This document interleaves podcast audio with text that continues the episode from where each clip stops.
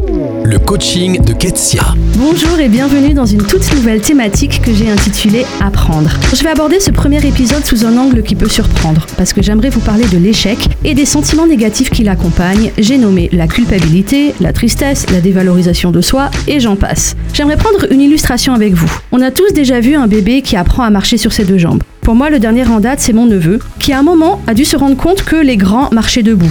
Donc depuis ses quatre pattes, il a commencé à se mettre debout en se tenant. Puis il a essayé de lâcher une petite seconde. Au début, évidemment, il est tombé tout de suite. Mais après le choc et quelques pleurs, il a retenté. Vous imaginez s'il avait fait comme beaucoup d'entre nous, c'est-à-dire abandonné en mode ⁇ Ah là là, j'ai échoué alors que tous les autres réussissent, je suis nul, jamais je n'y arriverai et en plus ça fait mal d'essayer donc j'arrête ⁇ Bien sûr que non. Il a échoué, il a eu mal et il a retenté encore et encore. Il a essayé différents angles d'approche, différentes techniques. Et au fur et à mesure, il a pris de l'assurance jusqu'à y arriver. Désormais, il marche, il court même et il est épuisant. Nelson Mandela, ce grand homme d'Afrique du Sud qui a passé 27 années de sa vie en prison pour ses convictions politiques, a dit une phrase bouleversante. Je ne perds jamais, soit je gagne, soit j'apprends. Alors j'aimerais m'adresser à vous, auditeurs, qui avez récemment expérimenté une déception, un échec, ou qui n'osez pas tenter par peur d'échouer. Et si, au lieu de vouloir tout réussir parfaitement du premier coup, si l'apprentissage devenait votre but principal.